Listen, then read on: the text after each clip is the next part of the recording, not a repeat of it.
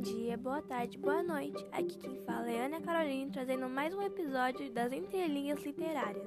Hoje, com o livro A Relíquia do Essa de Queiroz. O livro é um romance, a narrativa longa, é um realismo português. Ele é narrado em primeira pessoa. É um espaço que se passa são Évora, Viana, Lisboa, Coimbra e a Terra Santa e o livro se passa em, no século XIX. O livro é descrito pelo personagem principal como um livro de memórias, onde ele pode passar uma lição lúcida e forte aos seus leitores. A árvore genealógica da família é o Rufino da Conceição, padre, e Évora, e o pai, Rufino também, nomeado diretor da alfândega de Viana. O pai, Rufino, conhece o comendador Godino e as suas sobrinhas, a Dona Maria, a recatada e beata, e a Dona Rosa, a faceira. Rufino, pai, vai visitar as sobrinhas com uma viola e conquista a Rosa. Eles namoram e casam. Assim, nasce o Teodorico na sexta-feira da paixão, e no dia seguinte, sua mãe morre no dia de sábado de aleluia. A ironia presente no fato de nascer no dia da morte de Cristo e a sua mãe morrer no dia da ressurreição. Do dia triste, a alegria do nascimento, e do dia feliz, a morte da Dona Rosa. Teodorico Raposo vai ser criado pelo pai até os sete anos, assim, perdendo o avô e o pai, restando somente a sua tia Dona Maria do Patrocínio. Manda buscar o seu sobrinho órfão em Viana, levando-o a Lisboa, para a casa da Dona Maria do Patrocínio, a Tite. Patrocínio vem de patrocinadora, aquela que banca, e vem até a fala do raposo, dizendo sempre dizer sim a Tite. Na casa da Dona Maria sempre há dois padres, o Casemiro e o Pinheiro. Aos nove anos de idade, Teodorico foi mandado para o internato e liga-se eternamente a um rapaz muito bonito chamado Crispim, onde trocavam cartas e beijos no rosto. Um dia, são provocados quando um garoto chama eles de lambisgoia. Assim, Raposo vai e bate no garoto que o xingou. Teodorico começa a ser temido porque ele bebe, ele fuma escondido, pois uma vez no mês ele ia para a casa da Tite e lá ele se mostrava a sua face mais devota.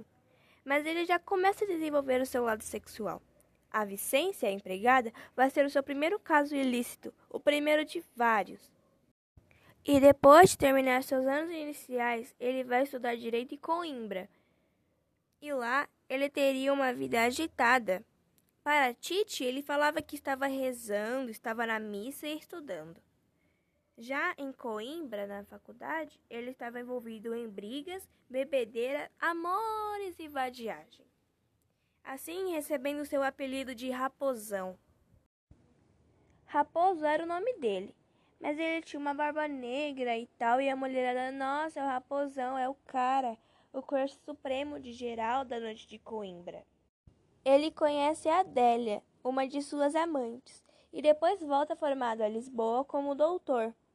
Vai receber o jantar e presentes da Tite, onde vangloriava o sobrinho devoto e beata agora formado.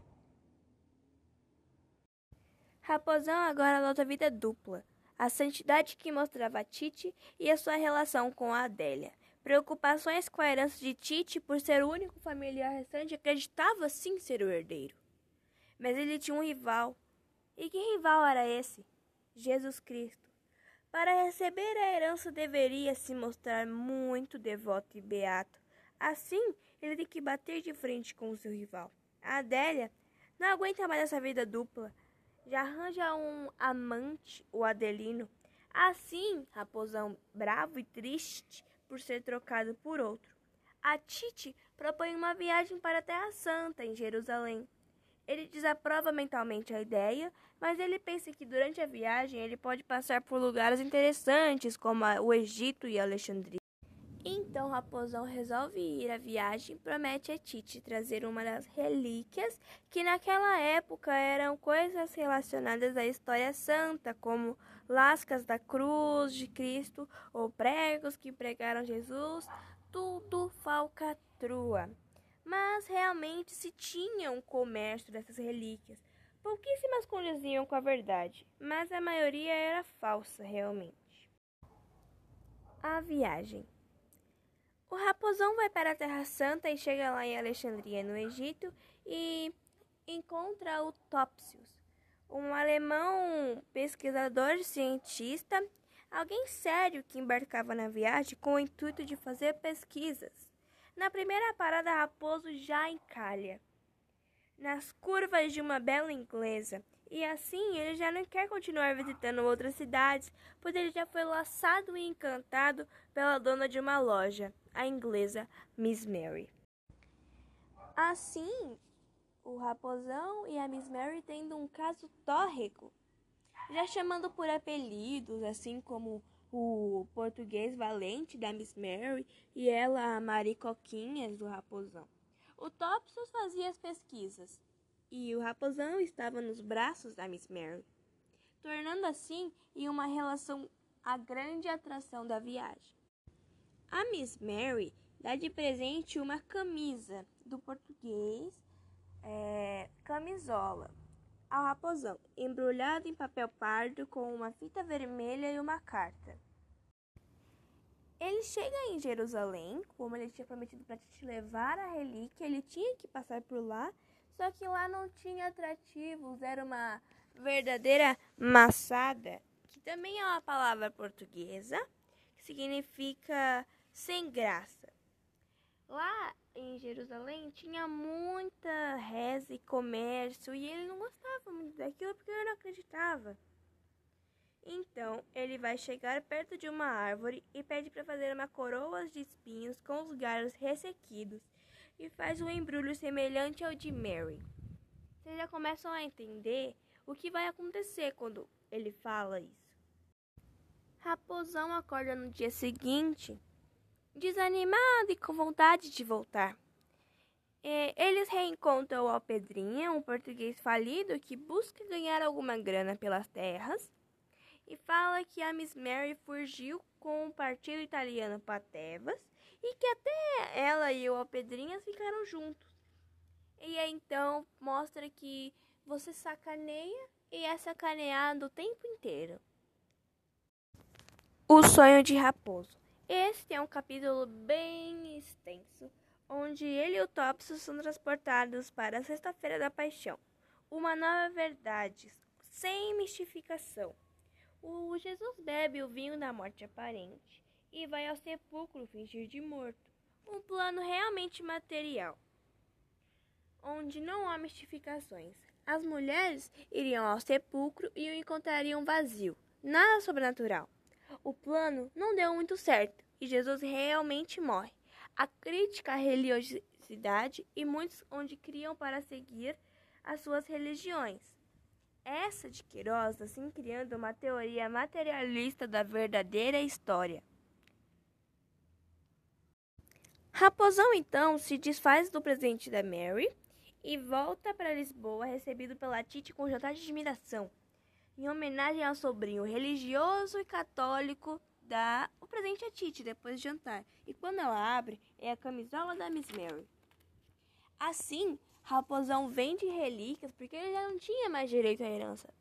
A Titi, ele descobre que a Titi morre, deixando a ele somente um óculos velho. E a herança vai ao padre Negrão, e descobre também que o padre estava tendo caso com a Adélia, ou seja, ele só estava por perto para poder conseguir a herança. Raposão estava sem dinheiro. Ele reencontra o Crispim e ele dá um emprego a Raposão. Propõe com que ele se case com a dona Jesuína e o Raposão se torna um homem mais sincero e honesto. Ele dizia que realmente não gostava da religião, não acreditava e também que não queria se casar com a dona Jesuína e porque ela até podia ser bonita, mas ele não queria. Então, Crispim realmente fala: Nossa, obrigado por ser tão sincero. Então, eu concedo o casamento. Eles se casam, têm filhos, ele fica rico e comendador de bem. E no fim do livro, ele diz: O importante é dizer a verdade. Não. Ele simplesmente se diz que ele, ele só perdeu a herança por não ter sido ainda mais hipócrita, que ele deveria ter dito que MM na camisola era Maria Madalena, eu não fui o suficientemente hipócrita para poder ganhar a, a herança. O livro tem uma crítica contundente e cruel da sociedade portuguesa. Conta com a corrupção do clero, os padres falcatruas, um forte pessimismo, o cinismo, a hipocrisia, o questionamento da religião, a crença na mentira da sociedade decaída, a ironia caricata e exagerada, a ganância pelo dinheiro, a Dona Maria do patrocínio piedosa era fria e insensível. O mundo de aparências, a divergência do que eu sou e o que eu aparento ser. O livro é da segunda fase do Essa, realista e tem uma transição, algumas pessoas dizem, né? Da segunda fase crítica para a terceira fase do livro do Essa, da branda e esperançosa, porque as pessoas acreditam que ele realmente estava mudando quando ele se casa e vira uma pessoa de bem sincera.